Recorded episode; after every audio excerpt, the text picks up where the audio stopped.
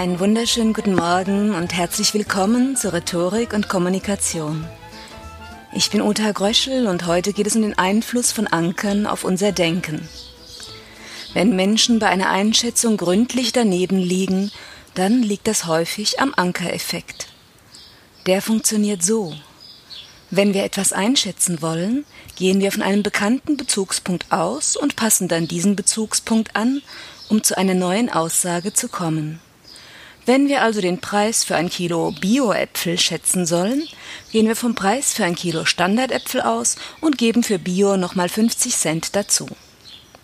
Was bei Äpfeln noch recht gut funktioniert, wenden wir auf allen denkbaren Gebieten an, mit teils spaßigen Ergebnissen, und wir wenden es auch an, wenn wir keinerlei echte Vergleichsgrundlage haben. Tversky und Kahnemann demonstrierten den Ankereffekt in einem Experiment, dessen Prinzip wir in Verhandlungsseminaren manchmal nachstellen. Die eine Hälfte der Seminargruppe bleibt im Raum und eine Kollegin bittet dort die Teilnehmer um ein Signal.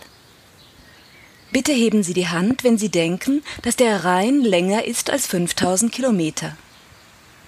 Das denkt in der Regel niemand. Danach schreiben die Teilnehmer auf, für wie lang sie den Vater Rhein tatsächlich halten. Gleichzeitig bitte ich in einem zweiten Raum die andere Hälfte der Gruppe, die Hand zu heben, wenn sie denken, dass der Rhein kürzer ist als 500 Kilometer und lasse dann ebenfalls notieren, wie lang der Heimatfluss der Lorelei wohl ist. Die Ergebnisse der beiden Gruppen unterscheiden sich grundsätzlich erheblich. In der 5000 Kilometer Ankergruppe finden sich regelmäßig Schätzungen von 2000 oder sogar strammen 3000 Kilometern und in der 500 Kilometer Ankergruppe kommen häufig Schätzungen von 400 bis 800 Kilometern vor. Tatsächlich ist der Rhein knapp 1300 Kilometer lang. Wie sang doch noch so passend die Lorelei? Ich weiß nicht, was soll es bedeuten. Nun, heute wissen wir da ein wenig mehr. Das Ankern funktioniert gerade bei Zahlen immer, auch wenn der Startpunkt völlig willkürlich gewählt ist. Schließlich haben wir keinerlei Eichung im Gehirn, die uns dabei helfen könnte, Zahlen sinnvoll einzuordnen. Zahlen sind anders als andere Informationen und Fakten. Nicht umsonst stöhnen und ächzen im Mathematikunterricht mehr Schüler als in allen anderen Fächern. Gründlich wie die Amerikaner manchmal sind, gibt es an dortigen Colleges auch noch extra Vorbereitungskurse gegen die schreckliche Mathematikangst. Und wenn Simultandolmetscher in ihren Kabinen sitzen, dann greifen sie zum Stift, sobald eine Zahl über fünf genannt wird, denn zum Abspeichern von Zahlen ist beim gleichzeitigen Dolmetschen kein Platz im Hirn. Wie gut willkürlich gewählte Anker funktionieren, zeigten Russell und Shoemaker, als sie ihre MBA-Studenten baten, die letzten drei Ziffern ihrer Telefonnummern aufzuschreiben. Danach sollten die Studenten beantworten, ob Attila der Hunne vor oder nach dem Jahr 781 unserer Zeitrechnung besiegt wurde. Je kleiner die Telefonnummer eines Studenten war, desto früher triumphierten seiner Ansicht nach die Römer und Westgoten. Dabei hat eine Telefonnummer ganz offensichtlich nichts mit Geschichte zu tun. Und nicht nur deshalb, weil es im fünften Jahrhundert keine Telefone gab. Korrekt ist nämlich das Jahr 451. In einem ähnlichen und besonders charmanten Experiment bat Dan Ariely Marketingstudenten, die letzten beiden Ziffern ihrer Sozialversicherungsnummer aufzuschreiben. Anschließend versteigerte er mit Kollegen eine Flasche Côte du Rhône. Die Studenten, die eine Zahl über 80 notiert hatten, boten mehr als das Dreifache für den Wein, verglichen mit den Studenten, die eine Zahl unter 20 auf dem Papier stehen hatten. Solange es keine eigenen klaren Vorstellungen gibt, dominieren typischerweise die Anker, und die Anpassung an die neue Frage ist meistens ungenügend.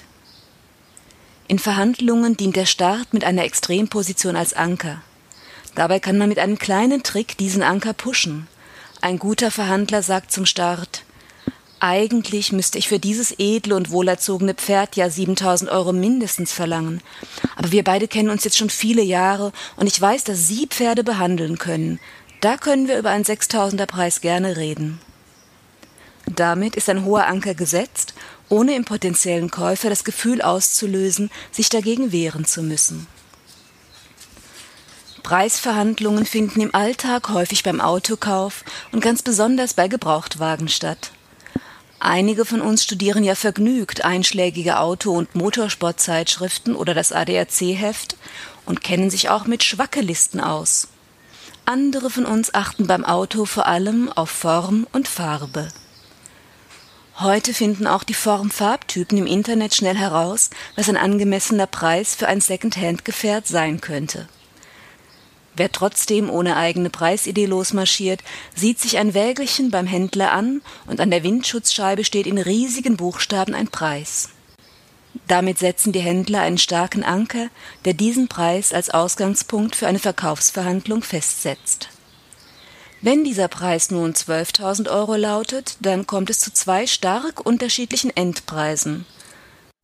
Deutlich billiger für den Erwerbsgesinnten mit einem selbstgebastelten Anker von 8.000 Dukaten, deutlich teurer für den unverankerten Käufer mit dem Traum von einem kleinen violetten Vehikel. Häufig bestätigt sich die Regel, dass man umso mehr bekommt, je mehr man verlangt.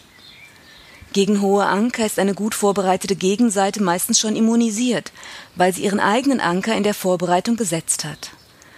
Wer ohne Anker losmarschiert, hat oft Pech, weil er sich von der Dynamik der Situation mitreißen lässt, wie etwa eifrige Ebay-Käufer, die begeistert steigern, 321 Mainz rufen und später herausfinden, dass sie über den Ladenpreis geboten haben. Menschen verwenden auch jede Menge automatische Anker aus ihrem Weltwissen. Wenn ein Hamburger raten soll, wie groß Wiesbaden ist, dann nimmt er die 1,7 Millionen Einwohner von Hamburg als Anker und sagt sich, Wiesbaden ist ein Stück kleiner und rät 500.000. Rät jemand aus Baden-Baden, etwa 54.000 Einwohner, dann sagt sich der, Wiesbaden ist größer als Bade-Bade und Landeshauptstadt und rät 150.000. Tatsächlich freut sich Wiesbaden über 275.000 Einwohner. Immer dann, wenn Fehleinschätzungen üble Konsequenzen haben könnten, etwa dann, wenn wir kalkulieren, ob der Tankinhalt wohl noch bis zur übernächsten Tankstelle reicht, ist es eine gute Idee, die spontane Einschätzung mit Vorsicht zu behandeln. Pi mal Daumen ist eben zu abhängig von der willkürlichen Daumengröße. Soweit für heute zu den Tücken der Anker bei Zahlen. Um eine andere Sorte Anker geht es dann im nächsten Podcast. In diesem Sinne, auf Wiederhören, alles Gute und eine schöne Woche.